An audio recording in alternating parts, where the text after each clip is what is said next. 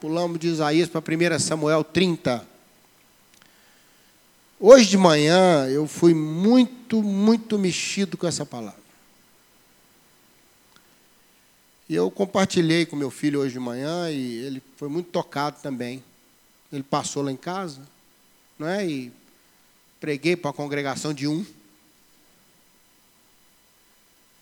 E eu conversava com ele sobre isso e eu senti trazer para vocês hoje. Eu não ia pregar sobre isso, mas eu estava sentado ali incomodado e eu sei quando Deus incomoda.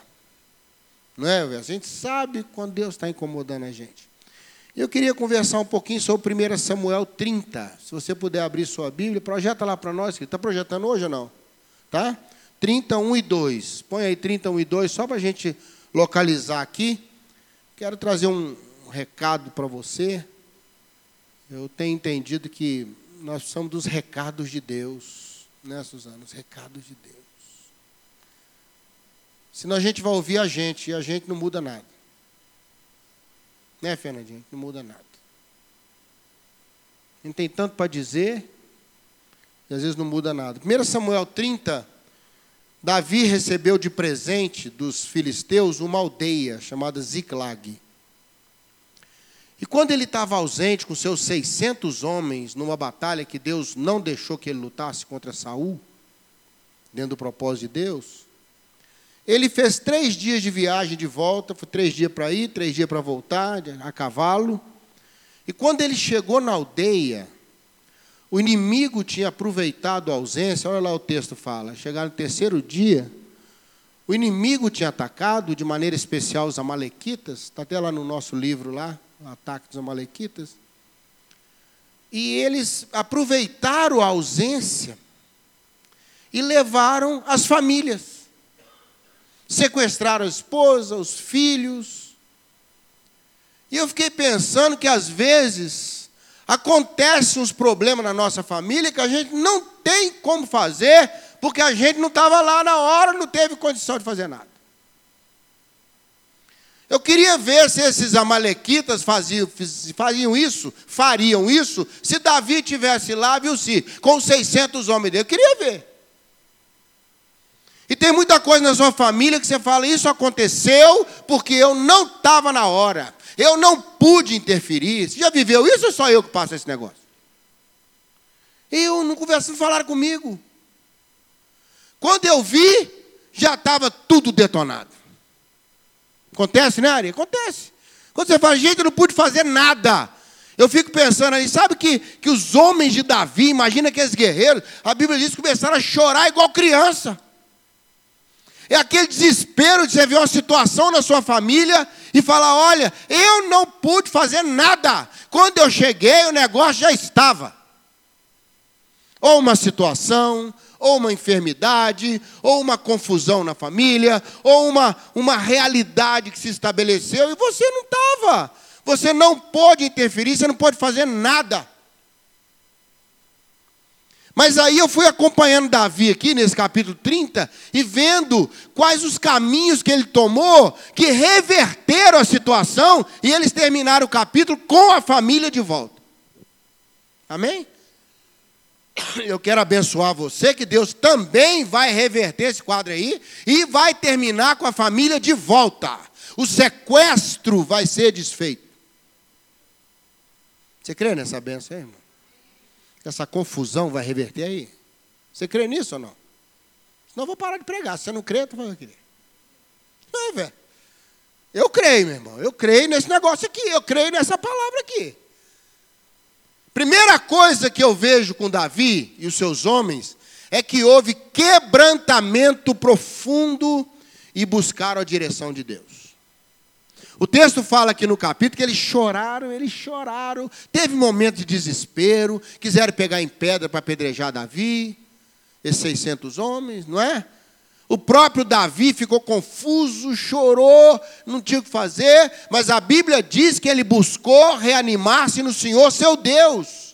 E ele foi em Deus e falou: Deus, o que, que eu vou fazer? Então a primeira dica que eu dou para você, quando der uma crise, que você só chegou quando o negócio já estava. Situações na sua família que você chegou depois. Não teve jeito. Ou não pôde mudar nada? Você não estava lá, você não teve condição de fazer, você não teve condição de ajudar. Pode acontecer ou não? Primeira coisa, quebrantamento. Cuidado com orgulho. Cuidado com, sabe, com desculpas. Nada disso. Doeu é para chorar. Família está com problema, nós vamos chorar. O negócio está ruim, nós vamos falar, está ruim. Muito tempo atrás, é, Caio Fábio escreveu um livro, falava, está doendo, né? O que está doendo. Ele escreveu o livro. Quando ele fala sobre isso, sofrimento tem que ser encarado, sofrimento tem que ser visto. Há um livro maravilhoso de um homem chamado Richards que ele fala como parar a dor. Ele fala que a dor é necessária, o sofrimento não. E se a dor se estende, vira sofrimento. O que aborrece a gente não é enfrentar problema, é enfrentar um problema que não acaba. O que entristece, a gente sabe que tem lutas na vida, tem ou não tem? Você não pode perder o ônibus, você pega o ônibus todo dia. Tem dia que você vai perder o ônibus, mas começar a perder o ônibus todo dia, você fica frustrado no ponto. O problema é quando se estende a coisa e nós passamos a sofrer um desgaste. E aqui, Davi e seus homens se quebrantaram e não se afastaram de Deus. Irmão, aqui está uma dica grande para você: sofre, quebranta, foge do orgulho, mas não sai de perto de Deus. Amém? Não sai de perto de Deus. É Ele que vai dar a direção. Davi começa a falar: Deus, o que, que eu vou fazer? Eu vou atrás. Eu fico quieto. Eu, eu procuro resolver o problema. Eu, eu largo para lá. Mas me fala, Senhor, quero ficar perto do Senhor. Não deixe a situação parecer maior do que o seu Deus. Na minha oração aqui por nós, eu falei um pouco da soberania de Deus que trabalha nos bastidores, não falei? Está lá na cisterna, José, não tem para onde ir, passa a caravana. Olha Deus. Aquelas caravanas passavam com distância de meses de uma para outra. Meses. Não era igual sair para o ponto do ônibus ali, perder um, daqui a pouco vem outro, não. Meses. E na hora que ele estava na caverna, na, na cisterna, não tinha para onde ir, passou a oportunidade para ele seguir em frente. Esquisita, saiu como escravo, né? Mas Deus fez andar. Amém? Deus fez andar. Tem hora, meu irmão, que, que não dá para escolher muito que carro que você vai pegar carona, não. Eu estava pregando lá no interior da Bahia, uns 600 anos atrás, numa cidadezinha chamada Caetité. Caetité. Sabe, peguei aqueles ônibus com um bicho dentro, sabe aquele negócio? O pessoal fazia aqueles trajetos de um pedacinho por outro, levava os bichos, levava tudo dentro do ônibus. E na volta, acabei de pregar, cansado do congresso, ia pegar mais 14 horas de ônibus para BH. Aí perdemos o ônibus. Perdemos o ônibus, mas o irmão que estava no retiro falou assim: Pastor, ele para daqui uns 10 quilômetros na próxima cidade, dá para pegar o ônibus lá. Eu falei: Amém, irmão, vê uma carona para mim. Sabe a carona que ele arrumou, irmão? Presta atenção. Uma moto daquelas, alça de caixão. Sabe as motos não sei quanta cilindrada, que negócio esquisito, velho. O irmão encostou do meu lado, encostou. Bora, pastor! Falei, irmão, tem mais outra coisa para a gente ir? Não, pastor, só tem a moto, sobe aí. Subi na moto com a malinha no meio. Não, pensa. Eu agarrado com a mala e o cara. E ele correu, e ele correu. Eu não corei tanto na minha vida. Eu não via anjo nenhum de tanto que corria. Eu falei, o máximo que vai passar aqui é pena de asa de anjo. E ele, não, nas curvas, não, fica tranquilo, pastor. Fica o quê? Tranquilo aonde? A moto era um apocalipse, irmão. No caminho, cruzamos com outro preletor que também perdeu o ônibus. E arrumaram para ele uma caminhonete. Não tinha lugar na caminhonete, ele foi atrás naquela. Como é que chama? Na caçamba lá, na. Hã? Que bulé, bulé foi motorista com o irmão lá. Ele foi atrás na, na carroceria e ele agarrado com a mala. E na negócio da. Aí eu passei de moto, olhamos um para o outro. Ele agarrado na caminhonete, pulando atrás com a mala. E eu não sabia mais onde eu estava em cima daquela moto. Chegamos no outro lugar, nós dois, viu, Rogério? Pegamos o ônibus. Quando eu entrei no ônibus, falei com ele assim: não é justo isso, não, irmão. Ele falou: estava pensando a mesma coisa. Rapaz, eu falei: gente, um óleozinho nessa estrada, eu vou sentar na quarta nuvem para esperar os irmãos. Eu, eu não tive coragem de perguntar quanto que ele colocou naquela moto, porque eu já não vi as árvores mais, você está entendendo? E ele, numa alegria, encostou a moto. Pode descer, pastor. Você vai pegar o ônibus. Descer da onde? Eu estava colado naquela moto, irmão. Parecia um grude. Tem lá, tem hora que você vai de um jeito que você não queria. Eu tenho certeza que José não escolheria ir numa caravana vendido como escravo, mas Deus falou: tem que andar. Amém? Tem que andar. E o que vai dar para ser é isso agora. Mas uma coisa eu te digo: Pessoa quebrantada e que não se afasta de Deus, vai recuperar o que o inimigo levou. Orgulho nessa hora, pose, desculpa. Os homens começaram a querer pegar em pedra para jogar em Davi. Não é hora de discutir, não é hora de quebrantar, é hora de falar: Senhor, está difícil, me ajuda. O que, que eu vou fazer? Como Lutero falou, tem hora que é uma convicção tão grande que você não tem mais lugar para onde ir, a não ser no lugar da oração com Deus. Segunda coisa que eu vejo aqui maravilhosa é que Davi falou: o que, que eu tenho que fazer? Isso eu achei muito legal. E Deus falou: vai atrás, que eu vou te devolver sua família. Ó, vai atrás. Pergunte a Deus, Senhor, o que, que eu tenho que fazer nisso? Às vezes é nada, mas você tem que ter convicção que é isso que Deus você quer que você faça. Nada. Amém? Ou que você tome uma posição, ou que você se movimente, não sei. No caso de Davi foi movimentar, vai atrás. Às vezes no seu caso é segura a posição. Está ouvindo isso aí, irmão? Não? Às vezes no seu caso é continua perguntando para mim que eu vou resolver. Tem situação na Bíblia que Deus falou, eu vou resolver. Você não vai precisar fazer nada. Quando você chegar lá, o inimigo já está derrotado. Várias vezes na Bíblia, Deus foi lá e fez, irmão. A nossa, nossa vantagem, a nossa posição foi não sair do lugar. O anjo gastou 21 dias para trazer a mensagem para Daniel, mas quando chegou, Daniel estava pronto para receber. Qual é a minha parte? É a segunda coisa que você tem que pensar. Não é o que, que os outros têm que fazer. Não é o que, que a pessoa tinha que fazer, o que, que eu tenho que fazer. Os homens de Davi não fizeram nada, estavam perdidos. Davi também estava. Mas Davi, quando recebeu uma direção, a Bíblia diz que ele se reanimou no Senhor, seu Deus. Irmão, quando Deus for te dando uma direção, o que é para você fazer, uma alegria vai tomar conta do seu coração. Amém? Você vai ficar bem. Porque o importante em momentos assim é a gente ficar bem. Amém? Ficar bem. Tem hora que você não tem a solução ainda, mas você precisa ficar bem. Ficar bem, equilibrado, calmo, para quando chegar a opção ou a solução, você poder fazer com calma. Você poder trabalhar dentro daquilo que Deus pôs para você fazer. Qual é a sua parte? É isso que você tem que falar, Senhor, eu, eu, o que, que eu tenho que fazer? E ele fez. E a terceira coisa que me impressionou aqui que o texto fala, você pode ler em casa o capítulo 30, principalmente do verso 1 ao 25, é sobre isso que eu estou trazendo para você aqui. Davi sai com 600 homens atrás dos filhos dos amalequitas. No meio do caminho tinha um ribeiro de Bessó.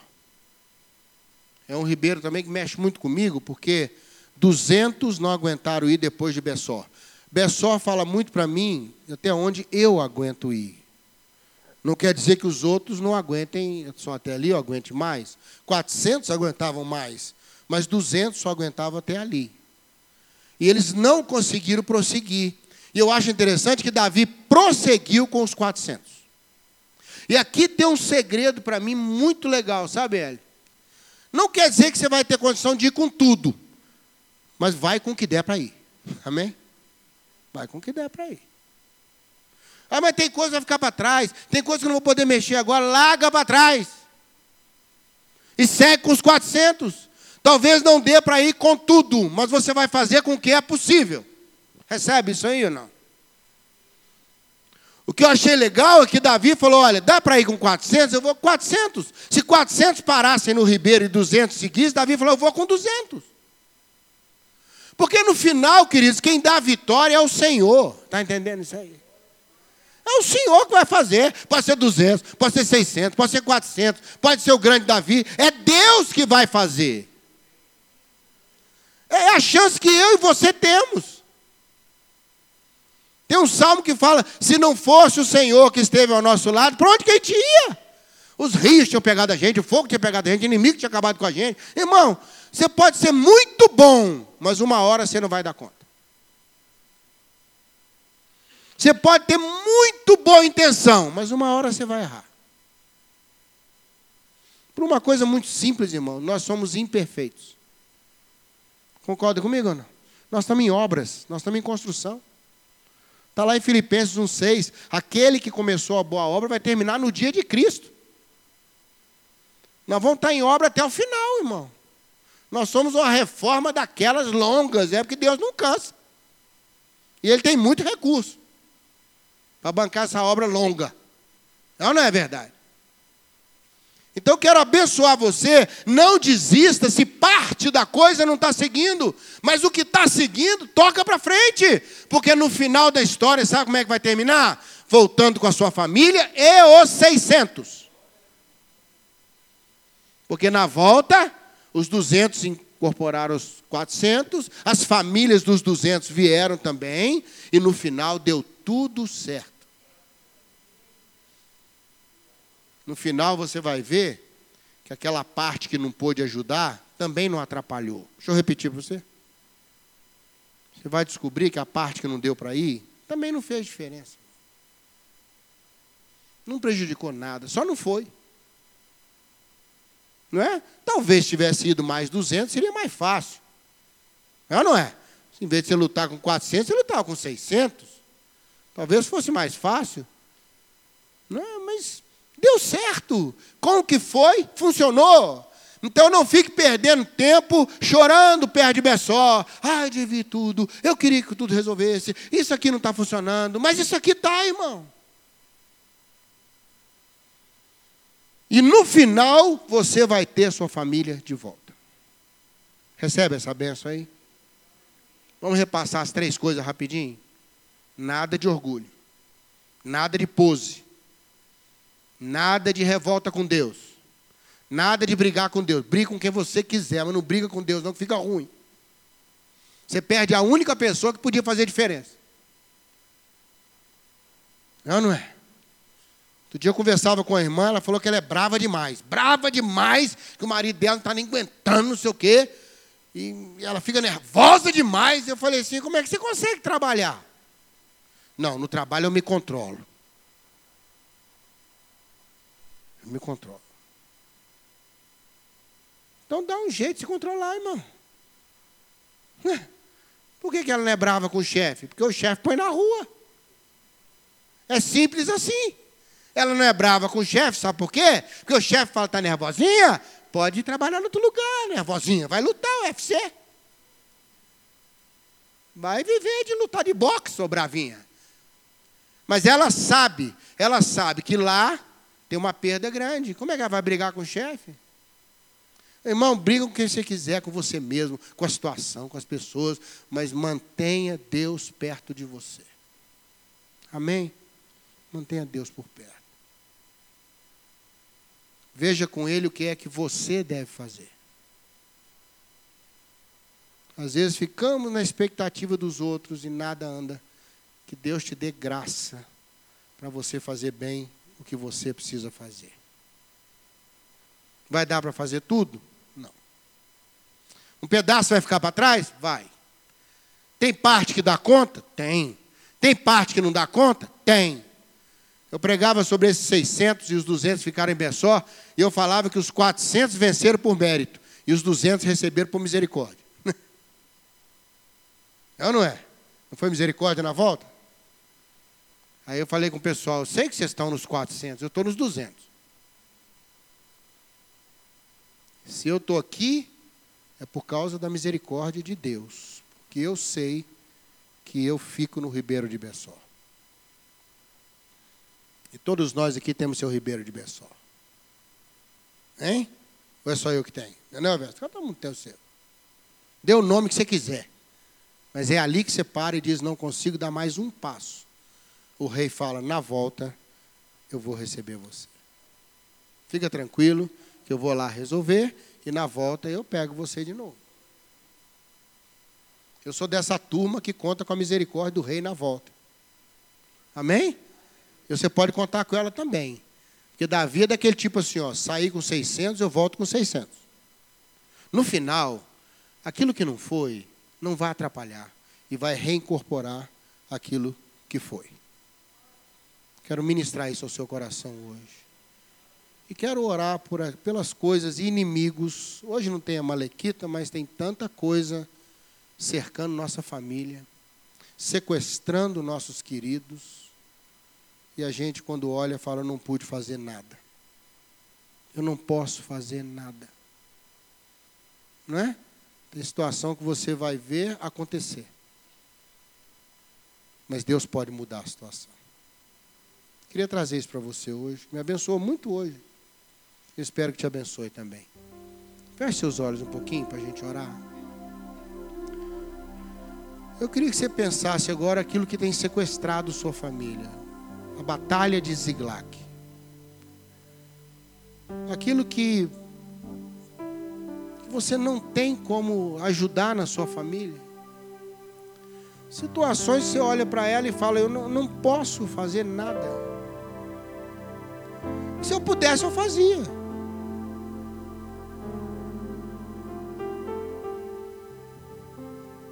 Mas fique perto de Deus, porque Ele pode. Ele pode.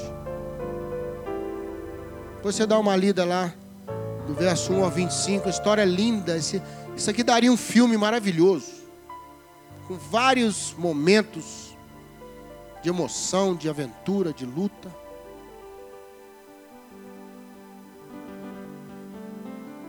Eu queria pedir que nossa história terminasse como a de Davi tendo de volta aquilo que nos foi levado.